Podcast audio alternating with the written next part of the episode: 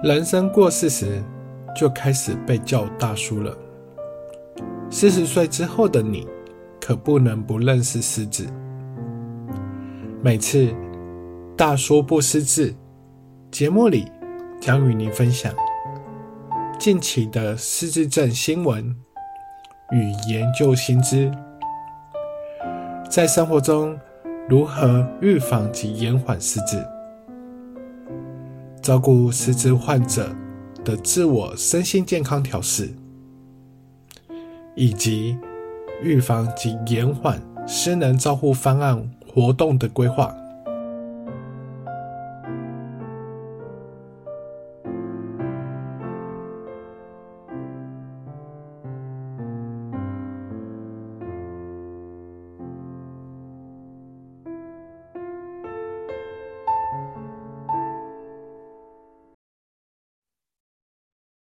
在忙碌生活中的你，是不是有时候会忘记东西呢？比如说忘了戴眼镜，忘了拿钥匙，忘了拿手机。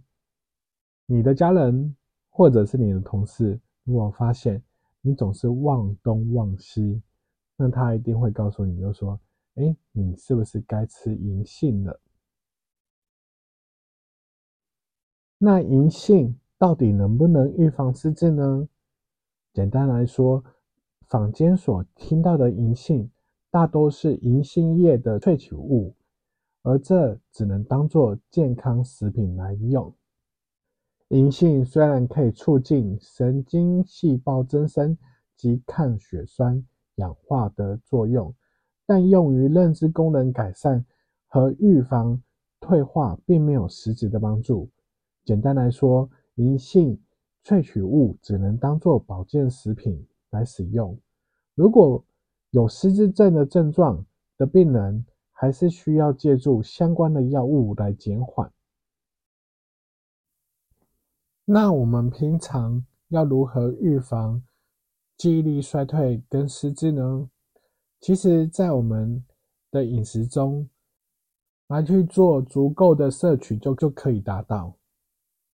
在一份美国针对两千两百名四十岁到五十岁的中年人来去做研究，如果说他今天血液里面的 omega 三脂肪酸含量高的话，通常他有较大的海马回。我们的海马回是跟我们的记忆有关，有这样子的研究推论，omega 三其实可以增加。可以促使我们的记忆更好。研究人员从这些人的身上去追踪，后来发现，这些人每周至少吃一份高油脂的鱼类。哪些是高油脂的鱼类呢？比如说金鱼、沙丁鱼、鲑鱼这一些。那在那个神经病学的期刊上面有说，Omega 三呢，它也跟抽象推理能力相关，所以像英国，它就会建议国民每周至少吃两份鱼。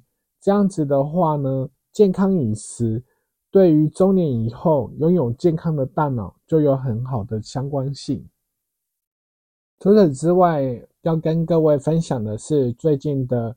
有关于预防失智的饮食的新闻，像如果说我们摄取的钠含量如果过多的话，不仅会造成水肿、肥胖、高血压、肾脏病跟尿结石这一些。大部分的人会知道，我们在日常的饮食不可以吃太咸，但是有一些东西却是我们忽视的，例如一些饮料，像。果菜汁，或者是运动饮料，或是酸梅汤、杨桃汁，这些东西都是属于高含量的饮食。除此之外，有一些的巧克力饮品，它的钠含量甚至会比洋芋片来的高。那我们都知道，如果可以预防三高，就可以降低失智的可能。所以饮食中的钠含量。的问题也是需要是注意的。除了上述饮料之外，还有哪些饮食也是高钠呢？像早餐的话，我们可能会吃到的是白吐司、麦片、玉米片、铁板面。那如果是中晚餐的话，比较多的是白面条、凉面、火锅汤、关东煮，还有我们常常喜欢的一些拌酱，这些都是属于是高钠的成分。如果我们不小心摄取太多的钠，该怎么办呢？多喝水效果是有限的。如果说我们可以补充一些高钾的食物。可以协助我们排出多摄取的钠。那哪些是高钾的食物呢？例如菠菜、空心菜、地瓜叶、黄豆、花生、香蕉、奇异果、洛梨、葡萄干等。避免三高，预防失智，就从健康饮食开始，小心检视。每一个我们所要吃的食物，还有饮食是否有高含量？除了 Omega 三之外，多摄取维生素 B 十二、B 六、叶酸及维生素 E 跟低。像深色的蔬菜、水果、坚果、鱼类、豆类、全麦谷物，都是良好的预防失智的食物。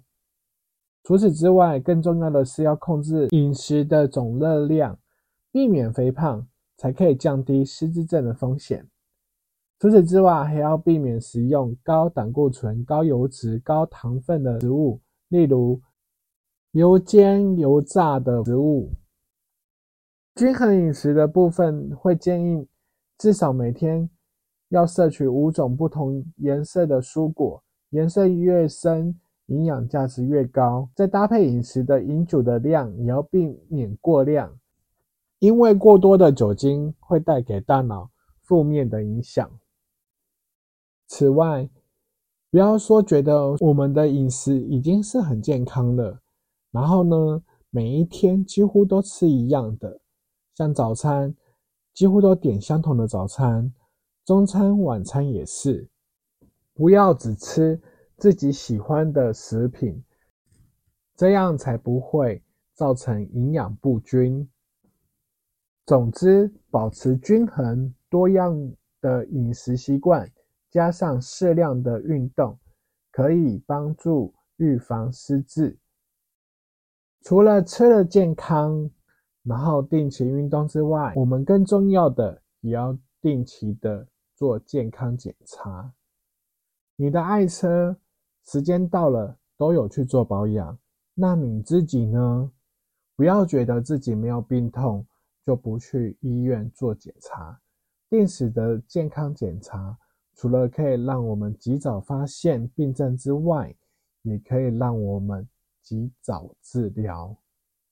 健康饮食、定期运动，让我们一起预防失智。我是大叔零一七。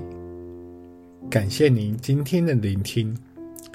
以上是这次大叔不识字的内容。